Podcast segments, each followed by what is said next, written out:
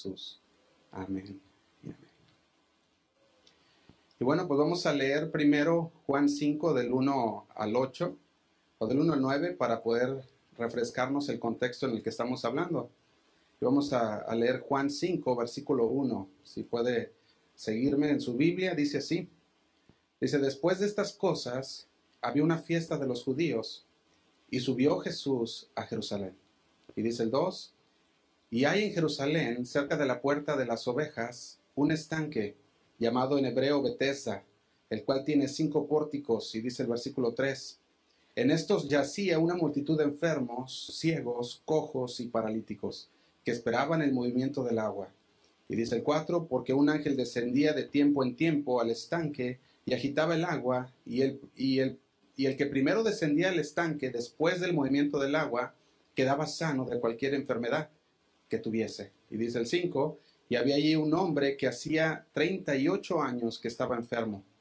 Cuando Jesús lo vio acostado y supo que llevaba ya mucho tiempo así, le dijo, ¿quieres ser sano?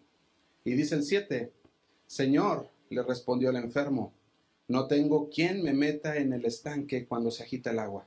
Y entre tanto que yo voy, otro desciende antes que yo. Y dice el 8, Jesús le dijo, levántate, toma tu lecho y anda. Y el 9, y al instante aquel hombre fue sanado y tomó su lecho y anduvo, y era día de reposo aquel día. Y bueno, desde el versículo 1, habíamos dicho anteriormente, desde el versículo 1 hasta el 9, o podemos decir 9 y medio, todo marchaba bien. Era un día más con Jesús, un día más con el Hijo de Dios. ¿Se pueden llevar a la niña a su clase? Para que, para que no vaya a distraer a los papás y a... Por favor. Gracias. Y bueno, estamos, dijimos que desde el versículo 1 al 9, o al 9 y medio, todo marchaba bien. ¿Verdad? Desde, este, desde estos versículos parece que todo está normal, es un día más con Jesús y dijimos que era un día de ver más la gloria de Dios y las maravillas de Dios. ¿Verdad? Todo estaba bien. El Señor estaba sanando y estaba recorriendo la zona como lo hacía en toda la Biblia, nos lo dice. Pero luego llega un momento en que Juan nos dice cuál era el problema. Y era un problema no para Jesús, sino para quiénes? Para los fariseos. Ese era el problema. ¿Cuál era el problema? El problema de ellos era que dice que lo hizo en el día de reposo. Los judíos, cuando hablamos de los judíos, ya sabemos que hablamos de los judíos fariseos y líderes religiosos. Entonces, dice ahí, y era día de reposo aquel día. Y aquí es donde empieza esa tensión entre los judíos fariseos y los líderes religiosos y también con Jesús o sea, empiezan a tener el problema de quién era, ellos no reconocían a Jesús como el Mesías y aún haciendo Jesús estas cosas en el día de reposo, lo rechazaban aún más y lo vamos a ver más adelante. Pero ahora, para entender bien qué es el día de reposo, tenemos que ver qué significa el sabbat, o el sábado o el día de, reposo. Entonces, el día de reposo viene del hebreo sabbat. Sabbat significa descansar, parar y dejar de trabajar. Entonces, Sabbat en, sí significa descansar, significa parar o dejar de trabajar. Y el origen de este día lo encontramos desde Génesis. Si tú vas a Génesis 2.2, lo puedes ver junto conmigo, lo puedes leer en la, en la pantalla si gustan. Dice así, Génesis 2.2. Dice así. Y acabó Dios en el día séptimo. Aquí vemos el día sábado la obra que hizo y reposó el día séptimo de toda la obra que hizo. Y luego dice el versículo 3, y bendijo Dios al día séptimo, o sea, el sabbat, el sábado, y lo santificó, porque en, él, porque en él reposó de toda la obra que había hecho en la creación. Ahora es bueno mencionar que para poder entender bien el significado del sabbat o del sábado, que cada que la Biblia nos habla acerca del día de reposo o el sábado, está hablando de esta palabra hebrea que es Shabbat. Y esta palabra del Shabbat significa descansar. Está hablando que está descansando, significa parar, también significa dejar de trabajar. Entonces ahora en Génesis, cuando dice que el Señor descansó en el séptimo día, no estaba diciendo que descansó porque estaba cansado de tanto crear, porque sabemos que Dios no se cansa, El Señor es todopoderoso y Él no puede cansarse de, de hacer los pajaritos, la gente y toda la creación. Entonces, ¿qué es lo que nos estaba diciendo cuando dice y reposó? ¿Qué es lo que nos estaba diciendo en este versículo? Y lo que nos está diciendo es simplemente que cesó, terminó. Está diciendo, y él terminó, paró de trabajar, estaba listo, ya había terminado su obra en ese día. Ahora, si tú vas a Isaías 40, 28, podemos entender cómo el Señor no se cansa, dice así. Isaías 40, versículo 28, lo pueden leer en sus Biblias o lo pueden seguir en la pantalla. Dice así, ¿No has sabido, no has oído que el Dios eterno es Jehová, el cual creó los confines de la tierra? Está haciendo una pregunta. Dice, ¿no has sabido, no has oído que el Dios eterno Jehová, el cual creó los confines de la tierra, dice, no, ¿qué dice? No desfallece, ni se fatiga con cansancio. Y su entendimiento no hay quien lo alcance. Aquí nos habla la palabra, nos dice el Señor, tu Dios no se cansa, no se fatiga, ni mucho menos dice aquí que se fatiga y que su entendimiento no hay quien lo alcance. Entonces la pregunta sería, si Dios nunca se cansa, ¿por qué dice que reposó?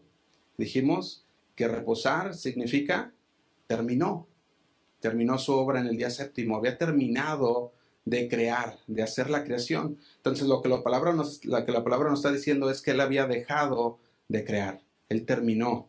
Él estaba, él había cesado de lo que estaba haciendo, que es la creación.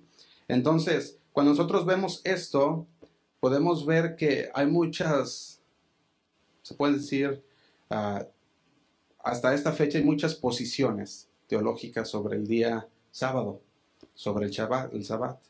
Y nosotros podemos ver que las diferentes posiciones teológicas se basan en no entender muy bien qué es lo que Jesús vino a hacer en su sacrificio en no entender muy bien qué es lo que el Señor hizo con el sacrificio en la cruz, que vino a cumplir muchas de estas cosas y lo vamos a estar viendo. Entonces, ellos empiezan a discutir si guardar o no guardar el sábado o el día de reposo. Empieza a haber todas estas discusiones y cuando no se entiende la revelación de la palabra de Dios acerca de la obra completa de Jesús, va a haber todas estas preguntas. Las preguntas como si guardamos el sábado o si no lo guardamos el sábado o qué significa el sábado y qué, qué, qué debemos y qué no debemos de hacer el sábado. Y vienen todas estas preguntas. Pero la palabra nos dice bien claro que el sábado era una sombra de lo que habría de venir, de lo que ahora obtendríamos en Jesucristo. Fíjate, en Éxodo 28 podemos ver que Dios utilizó el evento de su reposo para establecernos un principio. En Éxodo 20, versículo 8, dice así. Dice, acuérdate del día de reposo, el, el Sabbat o el Shabbat. Dice, para santificarlo. Dios, sabemos que ya había santificado el día de reposo en Génesis, dice que lo santificó. Acuérdate del día de reposo para santificarlo. Dice el, el 9, seis días trabajarás y harás toda tu obra. Todo lo que tengas que hacer, dice en seis días, y dice el diez, mas el séptimo día es día de reposo para el Señor tu Dios. No harás en él obra alguna. Y luego dice, tú, ni tu hijo, ni tu hija, ni tu siervo, ni tu sierva, ni tu ganado, ni el extranjero que está contigo. Y dice el once, porque en seis días, y cita el Génesis, podemos ver, dice, hizo el Señor los cielos y la tierra, y el mar y todo lo que en ellos hay y reposó el séptimo día. Por tanto, el Señor bendijo el día de reposo y lo santificó. Eso es lo que dice en el versículo 11. Entonces, el día de reposo se establece a partir de Génesis. Desde ahí comienza el día de reposo. Y después en la ley le dice a su pueblo Israel que debían guardar el sábado o el sabbat para dedicárselo al Señor. Eso es lo que le empieza a decir a su pueblo de Israel. Y este día estaba establecido para qué? Para que su pueblo descansara. Era establecido para que su pueblo tuviera un tiempo de descanso, para que ellos tuvieran, ah, este, este, día era establecido entre su pueblo para que ellos también buscaran más de Dios, para que pudieran buscar ah, tener esa búsqueda de Dios en sus vidas. Ahora nosotros podemos ver en la ley de Moisés, y ya lo hemos hablado antes, que había 613 mandamientos de parte de la ley de Moisés. Estas leyes contenían leyes desde leyes alimentarias, sanitarias, civiles y ceremoniales, entre muchas más. Pero entre esas 613 mandamientos estaban todas estas leyes que tenían que seguir. ¿Te imaginas? Nosotros decíamos hace unos domingos, decía, o hace unos jueves también, ¿verdad? Decíamos que, o nosotros conocemos los 10 mandamientos y se nos hace difícil seguir los 10 mandamientos y guardarlos y decimos, pues es imposible en la, en la persona guardar los 10 mandamientos. No mentirás y de repente echaste una mentira y luego dice, no robarás y de, repente, y de repente robaste, hiciste algo que no debías y sabemos que rompemos los 10 mandamientos una y otra vez. Pero ¿qué tal 613 mandamientos? Sería, si los 10 eran imposibles, imagínate los 613. Ahora el problema vino que cada israelita empezó a ver que no podían guardar la ley. Empezaron a ver que no podían cumplir todas esas leyes porque su naturaleza era pecaminosa y no era posible. Y como el pecado cortaba la comunión con Dios, Dios puso, Él instituyó sacrificios y ofrendas. ¿Para qué? Para que pudieran reconectarse una vez más con Dios. Esos sacrificios y ofrendas eran por el pecado. Y, al mantener esos sacrificios y esas ofrendas, al estar cortando, al estar el Señor dando estos sacrificios y ofrendas, entonces nos daba la opción una vez más de poder entrar y estar en comunión con Él. Ahora, eso restauraba la comunión, aunque sabemos que aún esos sacrificios no daba descanso y reposo a nuestras almas. Hebreos 10.1, quiero que lo sigamos bien atentamente estos versículos porque vamos a ver cómo se desarrolla este, este sabbat. Dice Hebreos 10.1 Dice, porque la ley, teniendo la sombra de los bienes venideros, no la imagen misma de las cosas, nunca puede, y quiero que, quiero que subrayemos esta palabra, nunca puede, por los mismos sacrificios que se ofrecen continuamente cada año, hacer perfectos a los que se acercan.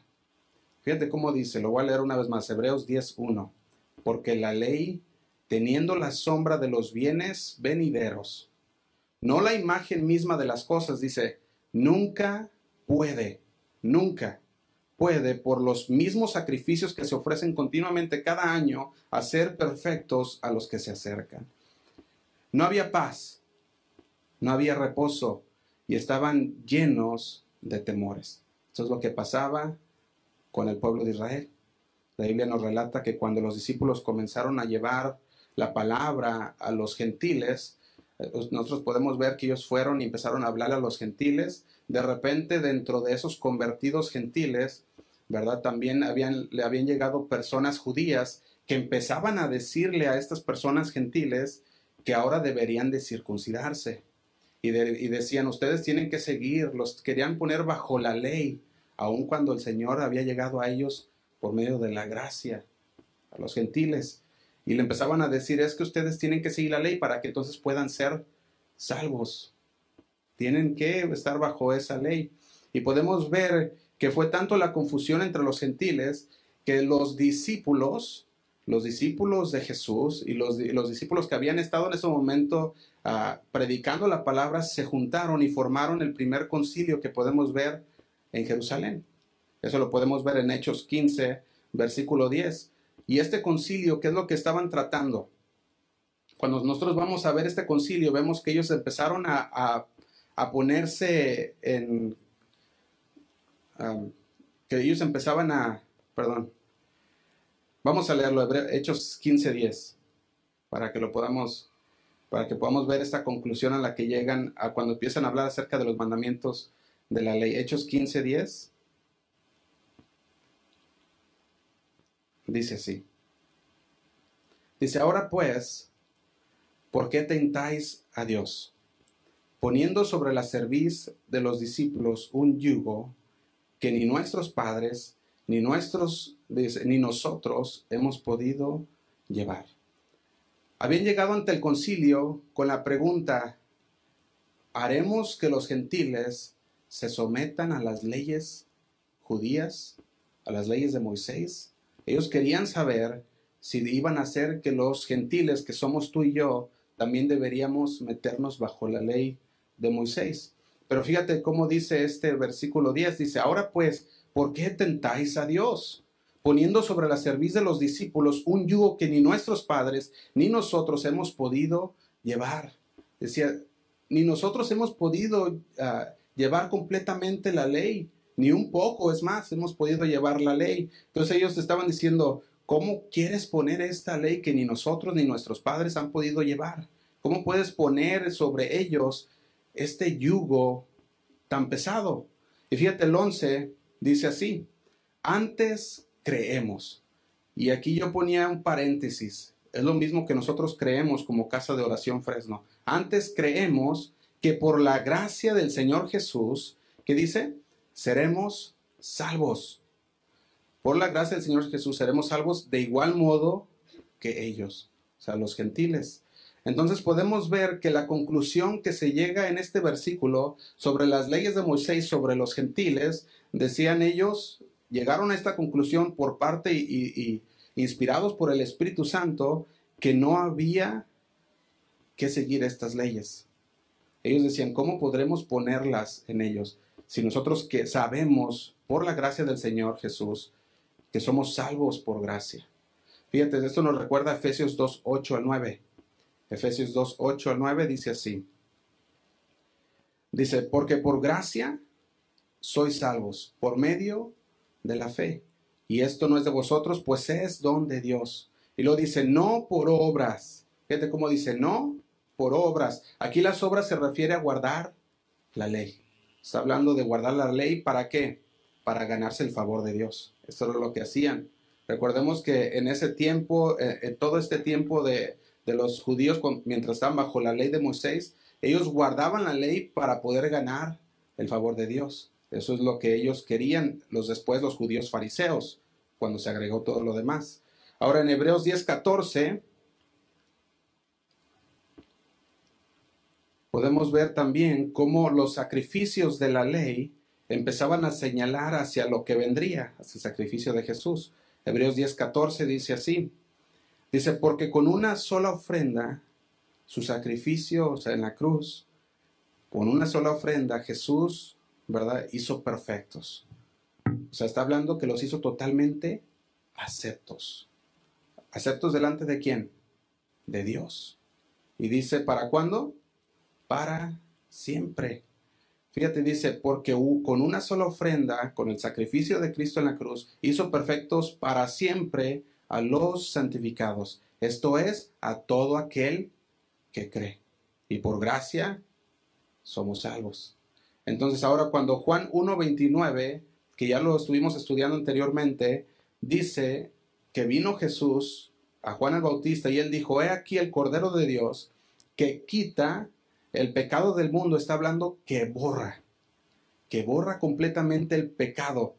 El Señor Jesús había llegado, el Cordero que iba a borrar de una vez por todas los sacrificios, las ceremonias que se estaban haciendo como sombra de Él. Ahora teníamos a Jesús. Romanos 5.1 dice así, se los leo. Lo pueden anotar, se gustan, dice, justificados pues por la fe. Y luego dice, tenemos paz. Tenemos paz para quién? Para con Dios por medio de nuestro Señor Jesucristo. El Señor Jesucristo es el, es el enlace para la paz con Dios. Ahora, en el versículo 2 dice, por quien, por quien también tenemos entrada por la fe a esta gracia, dice, en la cual estamos firmes y nos gloriamos en la esperanza de la gloria de Dios. Y yo no sé cuántos de ustedes están contentos por esto, pero yo estoy contento que el Señor nos hace libres, nos hace, nos da una entrada libre al, al trono de su gracia, en su gracia y por la fe. Y eso es lo que, eso es lo que yo le doy gracias al Señor. Ahora Jesús mismo, después de haber hecho, después de haber descansado, después de haber hecho su obra que es la obra en la cruz, también dice la palabra en Marcos 16, 19, que él también reposó, él también se sentó. Podemos ver en Marcos 16, 19, dice así, y el Señor, después que le habló, fue recibido arriba en el cielo y se sentó a la diestra de Dios. Sentar es, una manera de que nosotros podemos decir también descansó. Es una manera de decir también que también ha reposado, había terminado su obra. Muchas veces nosotros podemos, ah, podemos tener a alguien, un invitado, algo, y decimos, toma asiento, ¿verdad? Estás cansado, a lo mejor, ¿verdad? Y lo queremos sentar como en forma de descanso, como en forma de, que ya terminaste tu recorrido, toma asiento. muchas veces nosotros estamos trabajando, estamos haciendo algo y de repente nos sentamos a descansar. Y aquí nos está hablando también de una forma, el Señor se sentó a la diestra de Dios y dice también en Hebreos 10:12, los, los leo, dice, pero Cristo, Hebreos 10:12, dice, pero Cristo, habiendo ofrecido una vez y para siempre un solo sacrificio por los pecados, se ha sentado a la diestra de Dios. Está hablando aquí a la diestra del trono de Dios. Entonces la posición de sentado es una posición de descanso, pero aquí nos está dando a entender que no estaba cansado por toda la obra que hizo, sino que había terminado su obra. Él había llegado al término, él había terminado. ¿Se acuerdan? Consumado es, está hecho.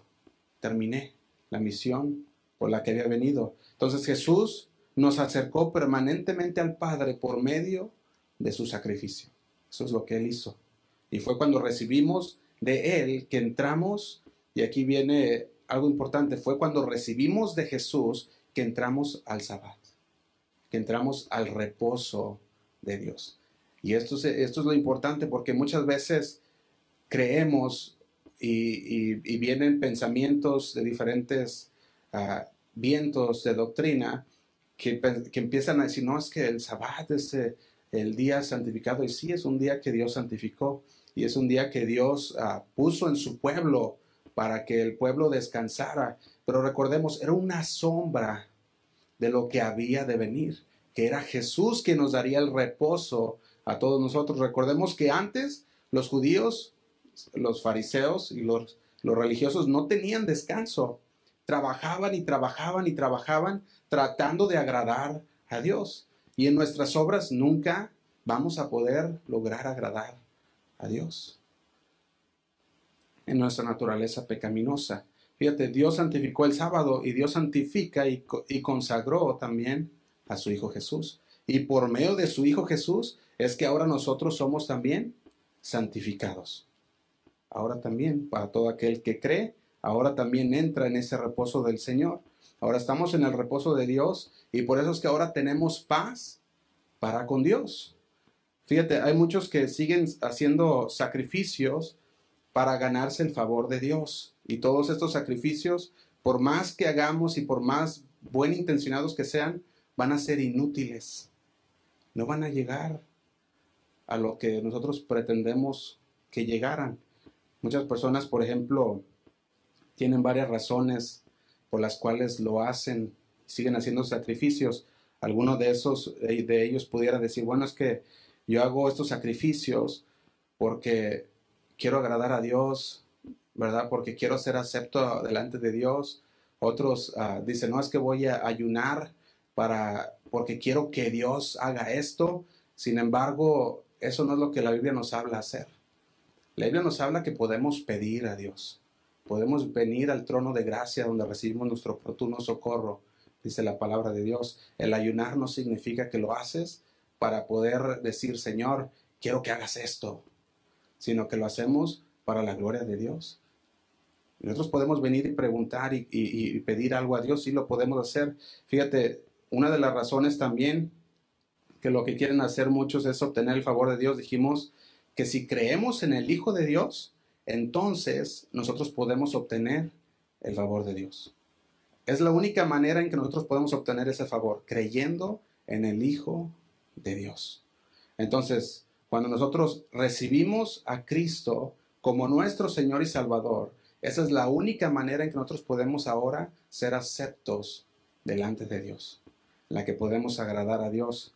La palabra de Dios dice en Hebreos 13:14, lo invito a que lo lea junto conmigo. Hebreos 13:14 dice así. Hebreos 13:14. Dice, porque no tenemos aquí ciudad permanente. Estamos hablando aquí en la tierra, sino que buscamos la por venir. Y dice el 15, así que ofrezcamos siempre a Dios por medio de Él, ¿qué dice? Sacrificio de alabanza, es decir, fruto de labios que confiesan su nombre. Y dice el 16, y de hacer bien y de la ayuda mutua no os olvidéis, porque de tales sacrificios se agrada Dios. Si en nuestra vida hay un sacrificio que agrada a Dios, son estos. El fruto de labios, la alabanza a Dios es un sacrificio que nosotros podemos traer, llevar delante de Dios. Y también nos recuerda, nos dice, y no nos olvidemos de hacer el bien a los demás. No nos olvidemos de hacer ese bien. Fíjate, los sacrificios ya no son los 613 mandamientos que tenían los judíos, ya no son esos los sacrificios que el Señor se agrada, no son los mandamientos ah, que el Señor quiere que estemos siguiendo, sino que ahora se reducen a dos. En, Mateo 22, 34 podemos ver cómo los fariseos llegaron delante de Jesús y le hicieron una pregunta tratando de, dice, dice que estaban tratando de, de pues de, de, tomarlo en algo que no estaba bien. Dice en Mateo 22, 34, se los leo. Dice, entonces los fariseos oyendo que había hecho callar a los seduceos, a los saduceos, se juntaron a una. Y dice el 35, y uno de ellos, intérprete de la ley, preguntó por tentarle. Dice, diciendo, versículo 36, estamos en Mateo 22, 36, dice, Maestro, ¿cuál es el gran mandamiento de la ley? Fíjate, ¿cuál es el gran mandamiento de la ley? Jesús le dijo, amarás al Señor tu Dios con todo tu corazón y con toda tu alma y con toda tu mente. Y dice el 38, este es el primero y grande mandamiento. Y el segundo es semejante, amarás a tu prójimo como a ti mismo. Y luego dice, de estos dos mandamientos, dice el versículo 40, depende, ¿qué depende? Toda, dice toda, toda qué? La ley y los profetas. Entonces, el no entender el Shabbat o el Sabbat de Dios, el sábado o el día de reposo de Dios, cuando no lo entendemos, por ejemplo, en un pastor que no entiende lo que es el, sábado o el día de reposo, va a presionar a su gente. ¿Y sabe qué va a hacer? Va a estar presionando y los va a presionar en muchas cosas. Va a decir, no, es que si no oras cuatro o cinco horas, no vas a recibir la bendición de Dios. Es que si, que si no ayunas por 40 días, entonces no vas a recibir la salvación de Dios, no vas a recibir el favor de Dios y, tienden a presionar en cosas que no son primarias, cosas secundarias. Ahora nosotros no hacemos obras para ganarnos el favor de Dios, sino que descansamos en Dios, porque somos salvos por su gracia, no por lo que hacemos. Si nosotros hacemos un sacrificio, dice la palabra, el sacrificio que agrada a Dios, haz el bien a tu prójimo. El sacrificio que agrada a Dios son los frutos del labio que confiesa su nombre, la alabanza de un corazón agradecido. Fíjate, yo tenía bien en claro esto, que dar gracias a Dios no es simplemente decir gracias Señor, o no es simplemente decirle gracias por los alimentos, o gracias por lo que me diste, sino que es una actitud. El Señor, muchas veces queremos ser supersticiosos y decir, bueno, hacer una oración ah, antes de los alimentos es algo que nomás son las palabras mágicas, Señor, bendícelos y gloria a Dios. No, dar gracias a Dios es un carácter, es, un, es algo que está dentro de tu corazón. Cuando estás agradecido con Dios, vas a buscar a Dios. No solamente va a ser algo de que, ah, gracias Señor, y, o perdóname Señor, porque cuántas veces hemos utilizado la palabra, perdón Señor por lo que hice. Pero en realidad no hemos cambiado nuestro carácter. En realidad no hemos nosotros cambiado nuestro corazón. Y si nuestro corazón no ha cambiado, en realidad no estamos arrepentidos. Si, nuestro corazón no vive agradecido con Dios, entonces en realidad las gracias que le dimos por nuestros alimentos no son en realidad gracias. Porque nuestro corazón no está ahí. Nosotros podemos decir, gracias Señor por este día que me diste y vivir un día apartado de la presencia de Dios. Y eso no es lo que el Señor busca. El Señor busca un corazón verdaderamente agradecido, un corazón que demuestre lo que hablan las palabras, no solamente de boca para afuera, sino de nuestra vida.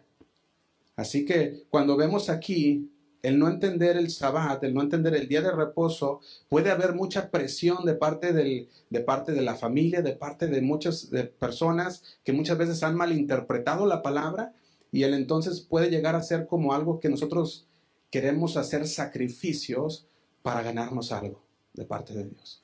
Cuando el Señor dice, cuando aceptamos a su Hijo, entonces tenemos el favor de Dios. Mateo 11, 28 dice así.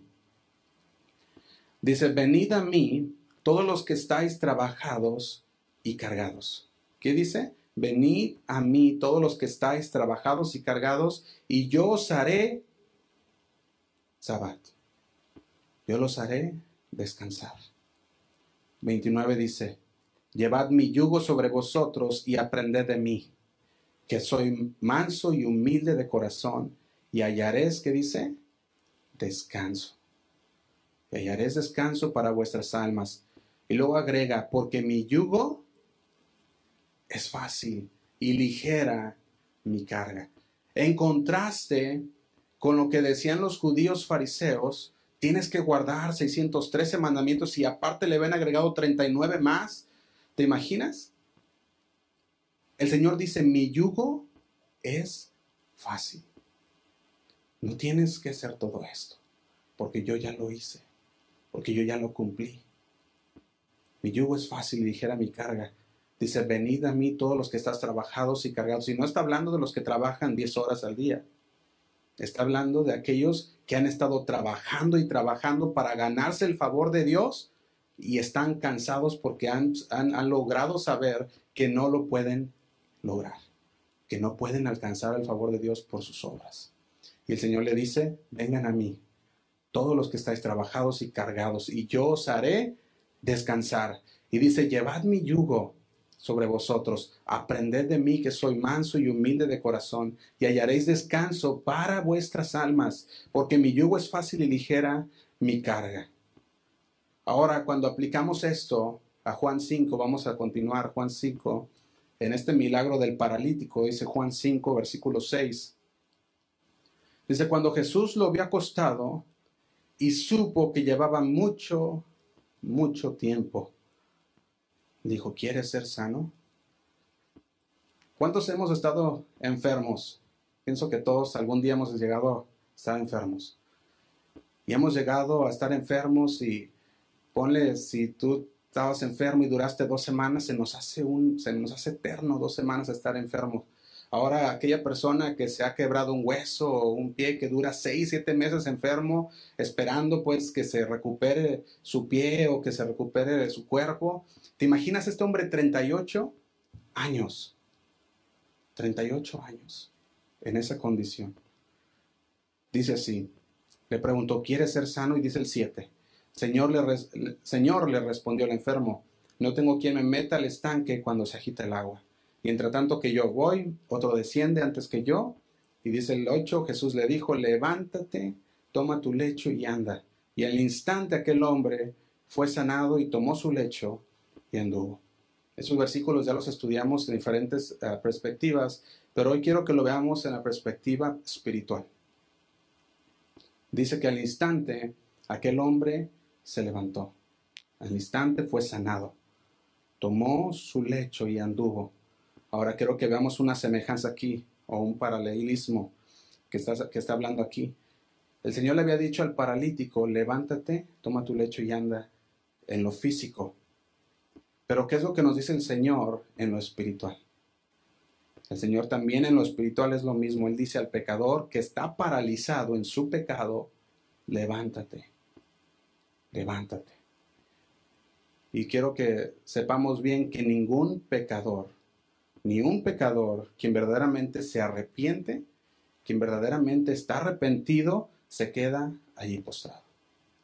Ninguno. Cuando el Señor dice, levántate, aquel pecador se levanta de ese, de eso que lo tenía oprimido de esa enfermedad que lo había hecho paralítico por 38 años. Quiero que entendamos por qué. ¿Por qué esta persona se levantó a la orden del Señor? Porque creyó.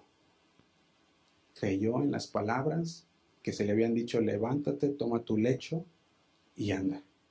Creyó que Jesús murió en su lugar.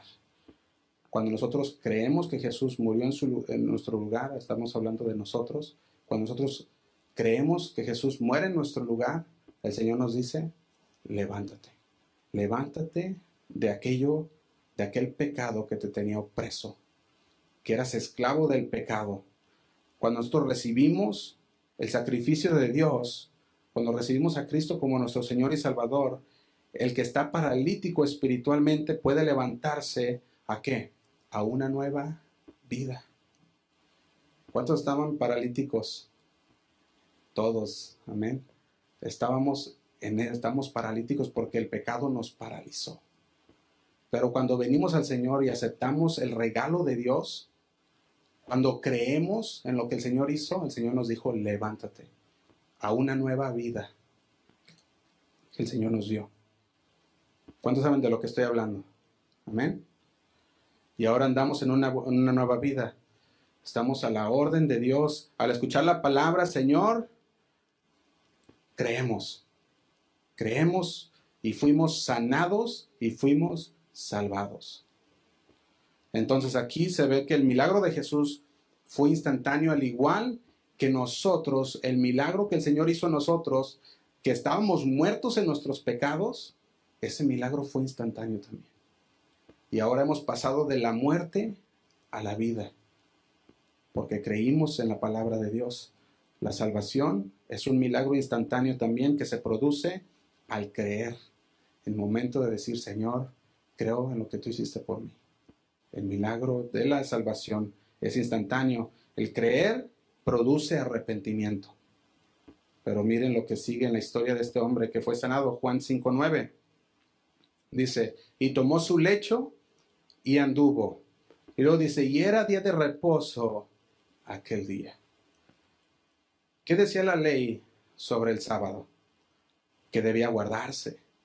Que decía que no debería trabajarse, que debía de ser para la contemplación de la gloria de Dios, que debía de ser dedicado para la oración, para el acercamiento a Dios, para las ofrendas, para los diezmos, ah, escuchaban a los rabinos disertar la ley. Esto era para lo que era el sábado, pero los judíos fariseos ahora le habían agregado 39 categorías más a estos 613 mandamientos, también ellos.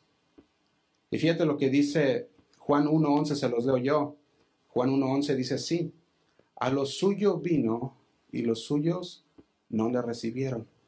Mas a todos los que le recibieron, a los que creen en su nombre, les dio potestad de ser hechos hijos de Dios. El sabbat, el reposo, el día de reposo estaba enfrente de ellos y ellos no le conocieron. Ellos no le recibieron. Ellos habían, eh, habían malinterpretado la ley. Ellos habían reinterpretado la ley del sábado y añadieron exageradamente más condiciones de las que había ahí también.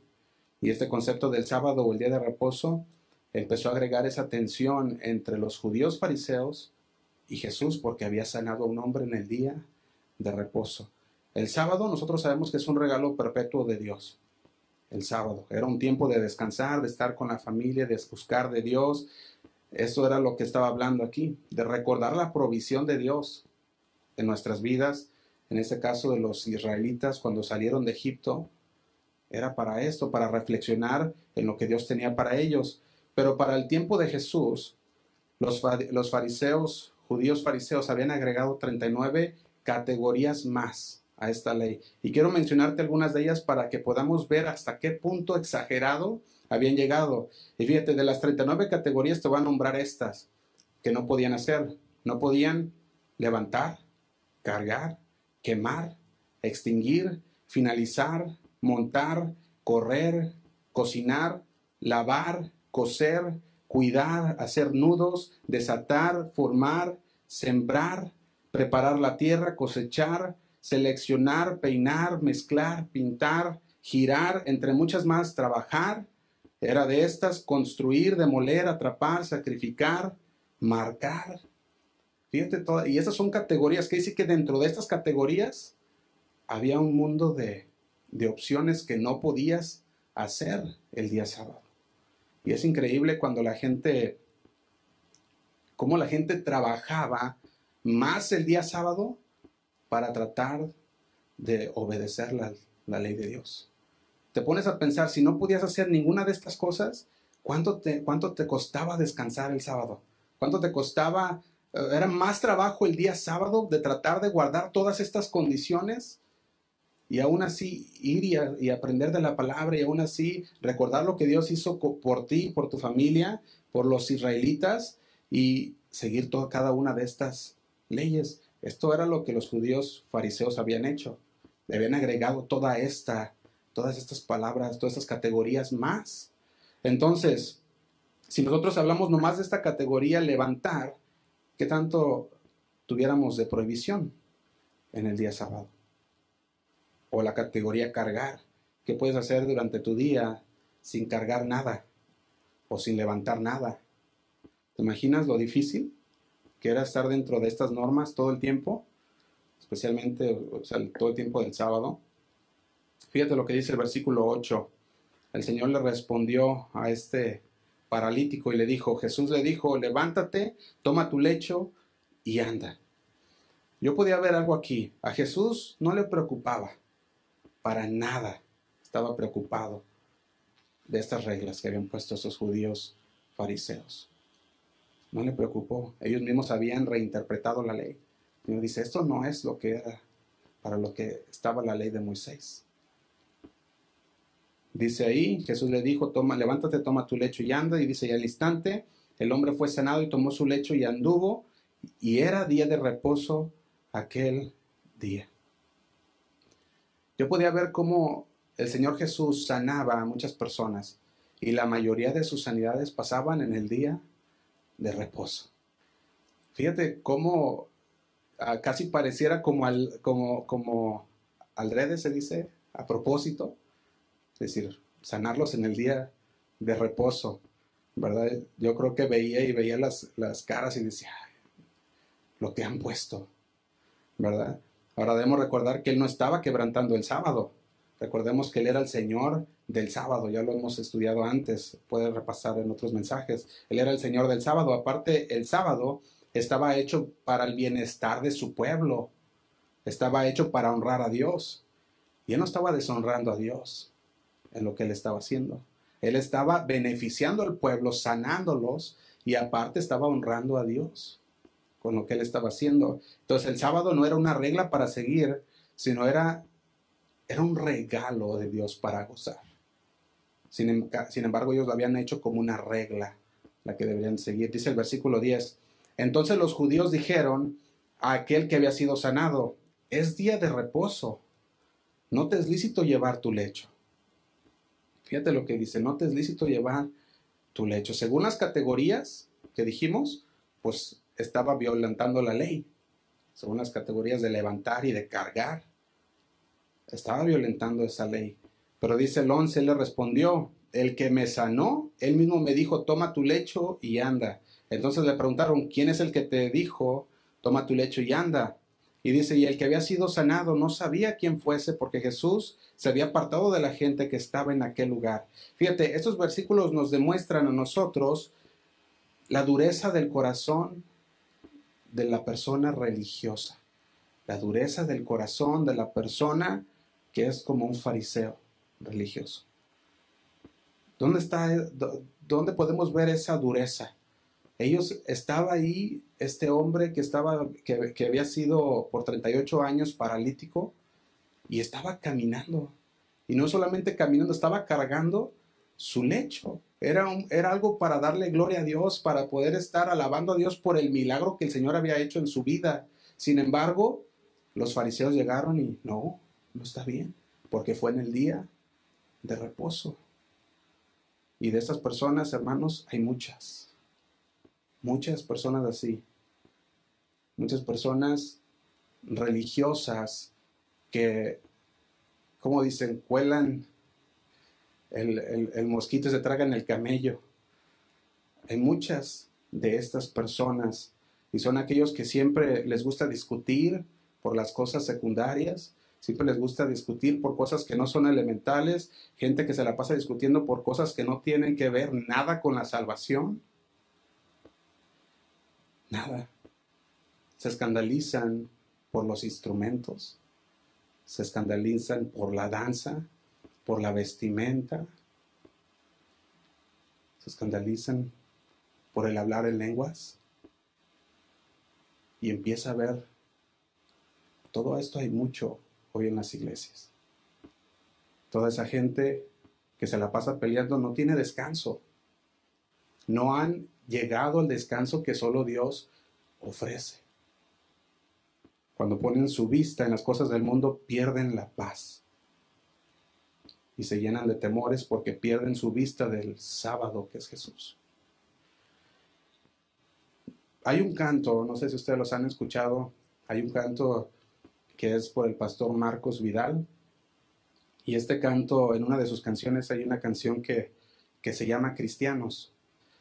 Y es una canción muy, muy bonita y quisiera, quisiera ah, decir unos párrafos o unas estrofas de este canto. Fíjate cómo, cómo tiene mucha, mucha verdad. Dice así.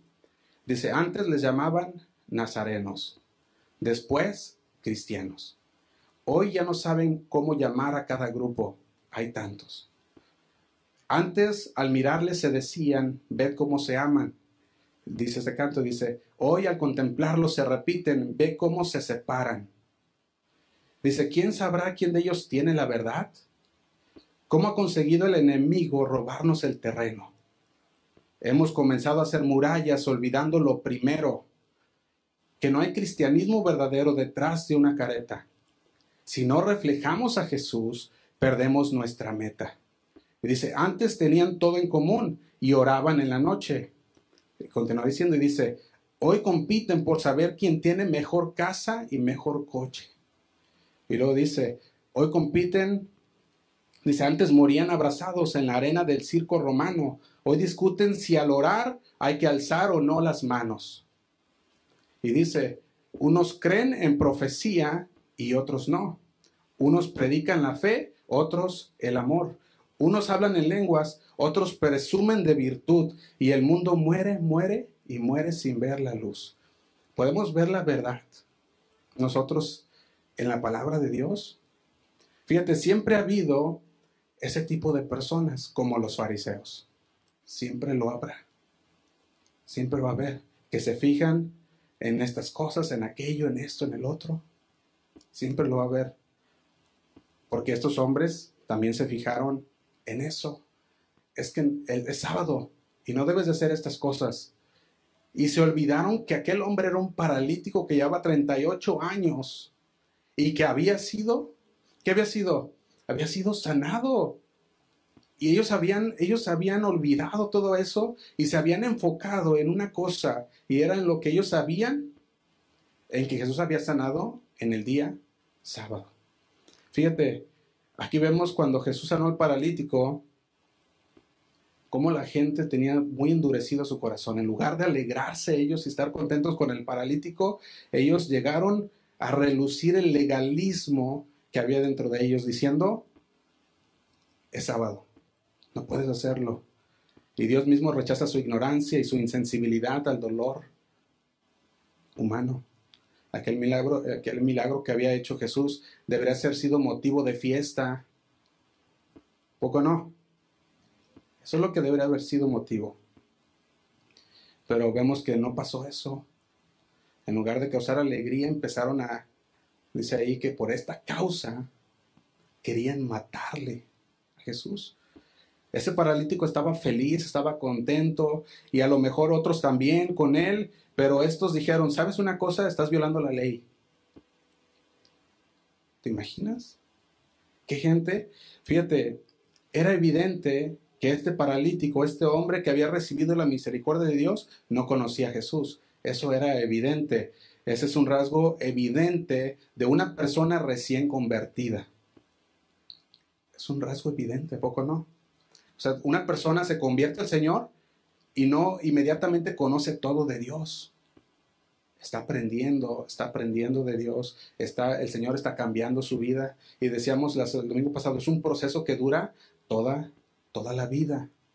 El proceso de santidad, de santificación, un proceso que el Señor empieza a cambiar la forma de pensar nuestra mente. Pero muchas personas juzgan precipitadamente. Juzgan muy rápido. Tenemos que ser prudentes y no emitir un juicio precipitado. Nunca. Versículo 16 continúa diciendo, dice, y por esta causa los judíos perseguían a Jesús. ¿Por qué causa? Porque había sanado en sábado. Fíjate, dice, y procuraban, ¿qué dice?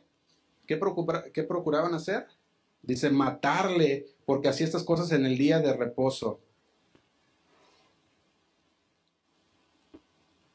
En el día de reposo. Entonces ellos nunca habían dejado sus extremos legalistas. No lo habían hecho. Y Jesús le respondió, mi Padre hasta ahora trabaja. Y yo trabajo. Y yo pienso que nuestro Padre Celestial no pienso, sé que nuestro Padre Celestial sigue trabajando.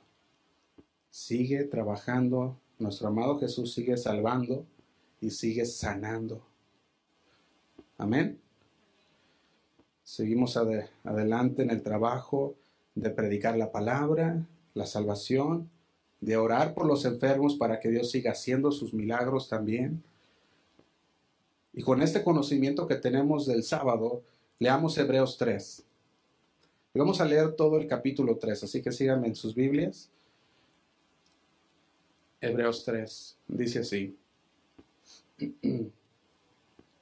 ¿Lo tenemos? Dice, por tanto, hermanos santos, partícipes del llamamiento celestial, considerad al apóstol y sumo sacerdote de nuestra profesión, Cristo Jesús, el cual es fiel al que le constituyó como también lo fue Moisés en toda la casa de Dios. Dice, porque de tanto mayor, dice, porque de tanto mayor gloria de Moisés es estimado digno de este, digno este. Dice, cuanto tiene mayor honra que la casa, el que la hizo, que la casa el que la hizo, dice el 4. Porque toda casa es hecha por alguno, pero el que hizo todas las cosas es Dios. Y dice el 5, y Moisés a la verdad fue fiel en toda la casa de Dios como siervo para testimonio de lo, de lo que se iba a decir. Dice el 6, pero Cristo como hijo sobre su casa, la cual casa somos nosotros, si retenemos firme hasta el fin la confianza y a Él, dice, perdón, si retenemos firme hasta el fin la confianza y Él gloriarnos en la esperanza, por lo cual como dice el Espíritu Santo, si oyeres hoy su voz, no endurezcáis vuestros corazones, como en la provocación en el día de la tentación en el desierto, donde me tentaron vuestros padres, me probaron y vieron mis obras cuarenta años. Y dice, a causa de lo cual me disgusté contra esa generación, y dije, siempre andan vagando en su corazón, y no han conocido mis caminos. Dice el once, por tanto juré en mi ira, que dice, no entrarán en mi reposo. Y dice el 12, mirad hermanos, que no haya ninguno de vosotros corazón malo de incredulidad para apartarse del Dios vivo. Antes exhortaos los unos a los otros, ¿cuándo? Dice, cada día, entre tanto que se dice hoy, para que ninguno de vosotros se endurezca por el engaño del pecado. Y dice el 14, porque somos hechos partícipes de Cristo, con tal que retengamos hasta eh, retengamos firme hasta el fin nuestra confianza del principio. Y dice el 15, entre tanto que se dice, si oyeres hoy su voz, no endurezcáis vuestros corazones como en la provocación. Y luego hace unas preguntas, ¿quiénes fueron los que habiendo oído le provocaron? ¿No fueron todos los que salieron de Egipto por mano de Moisés? ¿Y con quién estuvo el disgustado cuarenta años? ¿no fue con los que pecaron cuyos cuerpos cayeron en el desierto? Dice, ¿y a quienes juró que no entrarían en su reposo, sino aquellos que desobedecieron? Y dice el 19, y vemos que no pudieron entrar a causa de incredulidad. Cuando empezamos a leer este versículo, en todo este capítulo más bien de Hebreos 3, podemos ver cómo el Señor nos habla de entrar a su reposo. El día de reposo es Jesús. El día de reposo en el Antiguo Testamento era una sombra de lo que ahora vendría a ser Jesús. Nosotros en el, Antiguo Testamento las personas guardaban el día de reposo. ¿Para qué? Para poder llevar la ley, para estar conforme a la ley que se le había dado a Moisés. Pero todo esto era una sombra de lo que ya estaba apuntando a lo que Jesús vendría a ser, que era nuestro reposo. Fíjate, Mateo 12, versículo 9, podemos ver que los fariseos no lo podían entender aún. En Mateo 12, versículo 9 dice así, está hablando aquí de otro milagro que Jesús hizo. Dice el 9, pasando de allí, vino a la sinagoga de ellos, y aquí había allí uno que tenía seca una mano. Y preguntaron a Jesús para poder acusarle, ¿es lícito sanar en el día de reposo? Él les dijo, ¿qué hombre habrá de nosotros que tenga una oveja y si, si ésta se cayera en un hoyo en el día de reposo, no le eche mano y le levante? dice el 12, pues cuánto, dice, pues cuánto más vale un hombre que una oveja? Por consiguiente, es lícito hacer el bien en los días de reposo, dice el 13. Entonces dijo aquel hombre, entonces dijo a aquel hombre, extiende tu mano, y él la extendió, y le fue restaurada sana como la otra. Y dice el 14, y salidos los fariseos tuvieron consejo contra Jesús para destruirle. Fíjate, lo dice el 15. Sabiendo esto Jesús se apartó de allí y le siguió, ¿cuántos? Mucha gente. ¿Y qué dice que hacía? Y sanaba a todos. ¿Cuándo? El día de reposo. Creo que parecía que Jesús lo hacía ya a propósito. Decía, es que es lícito hacer el bien. Y él seguía sanando en el día de reposo. Y dice el 16, y les encargaba rigurosamente que no lo descubriesen para que se cumpliese lo dicho por el profeta Isaías cuando dijo, dice el versículo 18, de ahí mismo donde estamos Mateo 12, dice, he aquí mi siervo a quien he escogido, mi amado, en quien se agrada mi alma, pondré mi espíritu sobre él, y a los gentiles anunciará juicio. No contenderá, ni voceará, ni nadie oirá en las calles su voz. La caña cascada no, no quebrará, dice, y el pábilo que humea no apagará, hasta que saque a victoria el juicio. Y dice el 21, y en su nombre esperarán los gentiles. Se lo voy a leer el versículo 20 y 22 en la traducción lenguaje actual. Dice de esta manera, me gustó mucho cómo lo, cómo lo expone. Dice el 20, no les, no les causará más daño a los que estén heridos, ni acabará de matar a los que estén agonizando. Dice, al contrario, fortalecerá a los débiles y hará triunfar la justicia. Dice el 21, todas las personas del mundo confiarán en Él. ¿Cuántos confían en Él? Amén. Aquel, paralítico seguía con su mente puesta en la superstición de que si descendía y tocaba el agua sería sano. Pero nuestro Señor no le mencionó nada de su creencia, el Señor trajo su, su, atención hacia él. Cuando le dijo, levántate, el paralítico creyó en las palabras de Jesús, dejando a un lado su superstición. Nosotros, hermanos, no creemos en los pañuelos benditos, ¿verdad?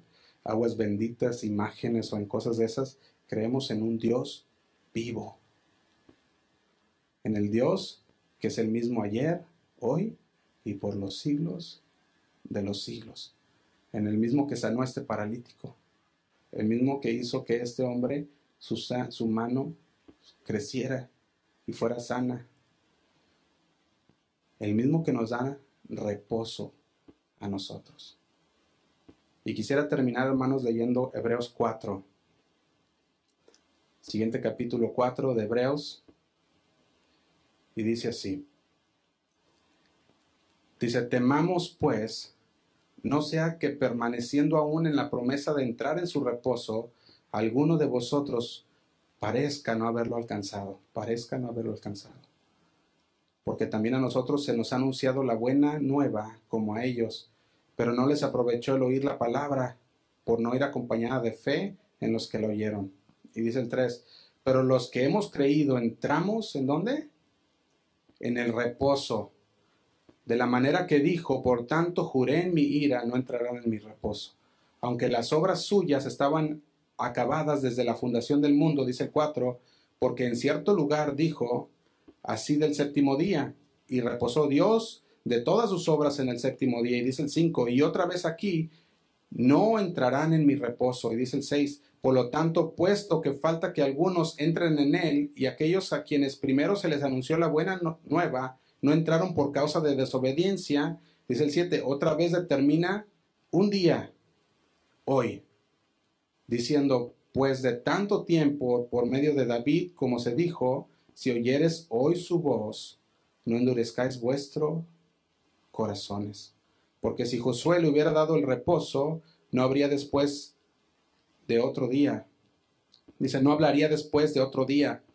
Dice el 9, por tanto, queda un reposo para el pueblo de Dios, porque el que ha entrado, porque el que ha entrado en su reposo también ha reposado de sus obras, como Dios de las suyas. Y yo quiero preguntar, ¿cuántos hemos reposado de nuestras obras? ¿Cuántos hemos reposado de nuestras obras? Fíjate el versículo 10, porque el que ha entrado en su reposo también ha reposado de sus obras como Dios de las suyas. Y dice el 11, procuremos pues entrar en aquel reposo para que ninguno caiga en semejante ejemplo de desobediencia. Dice el 12, porque la palabra de Dios es viva y eficaz y más cortante de que, toda espada de dos filos y penetra hasta partir el alma y el espíritu, las coyunturas y los tuétanos, y discierne los pensamientos y las intenciones del corazón. Y dice el 13, y no hay cosa creada que no sea manifiesta en su presencia, antes bien todas las cosas están desnudas y abiertas a los ojos de aquel a quien tenemos que dar cuenta. Y leamos el versículo 14 al 16, dice,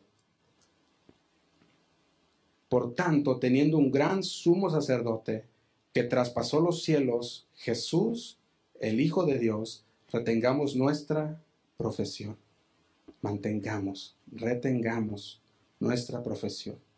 Dice el 15, porque no tenemos un sumo sacerdote que no pueda compadecerse de nuestras debilidades, sino uno que fue tentado en todo según nuestra semejanza, pero sin pecado.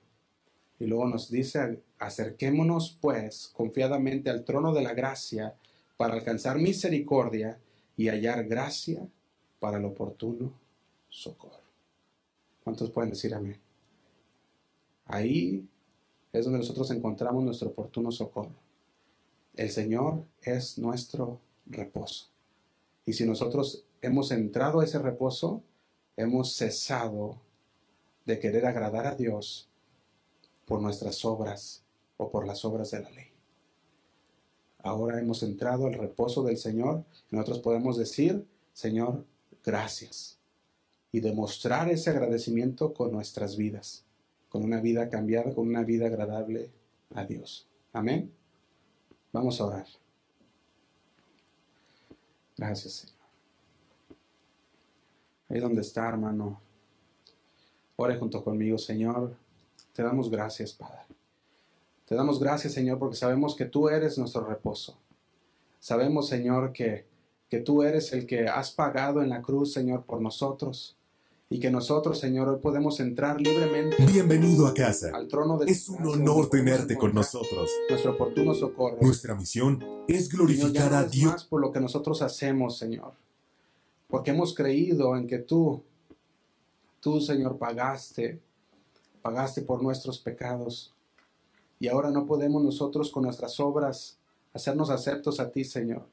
Y la única manera que entendemos, Señor, por tu palabra, que podemos ser aceptos delante de ti es por el sacrificio de tu Hijo Jesús. Y te damos gracias. Te damos gracias por lo que Él hizo en esa cruz por nosotros, porque en esa cruz nos dio libertad, porque en esa cruz nos dio descanso, Señor. Y hemos entrado a su reposo. Y hoy podemos descansar, Señor, en tu palabra. Hoy podemos descansar en ti, Señor. Y estamos agradecidos contigo. Ayúdanos, Señor, a ver, a ver, Señor, tu palabra. Ayúdanos a entenderla, Señor. A que podamos ser guiados por tu Espíritu Santo.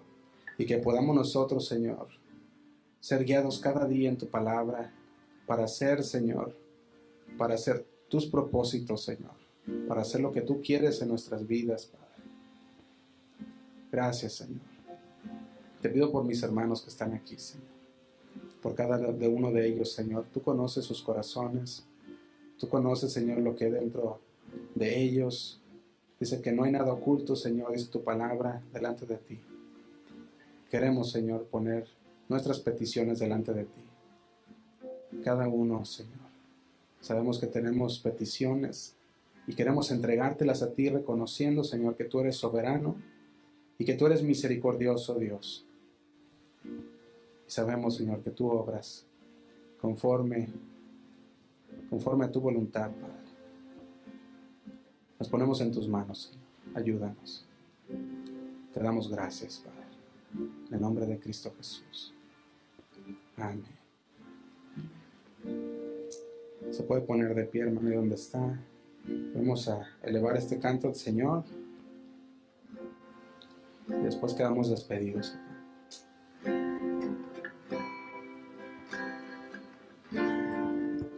Bajo tus alas aprendí a encontrar mi fortaleza.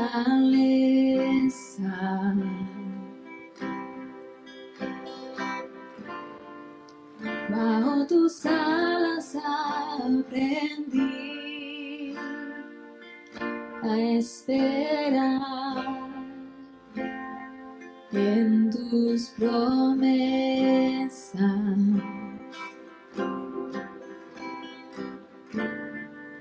Bajo tus alas encontré mi paz y mi protección, mi paz, mi protección.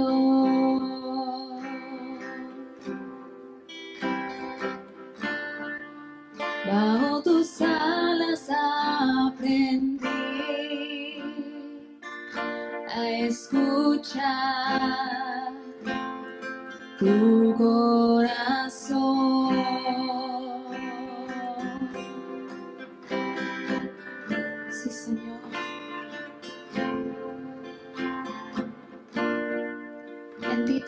Tenemos todo, Señor.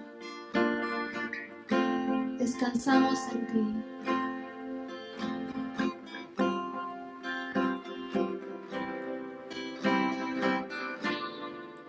Bajo tus alas recibí la respuesta a mi necesidad.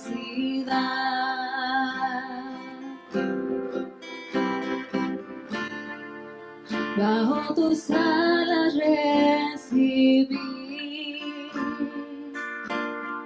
la fuerza en mi debilidad.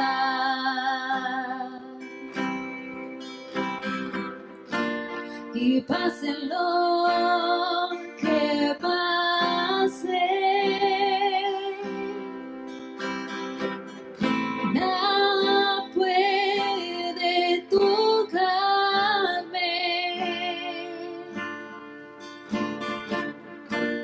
Y aunque el enemigo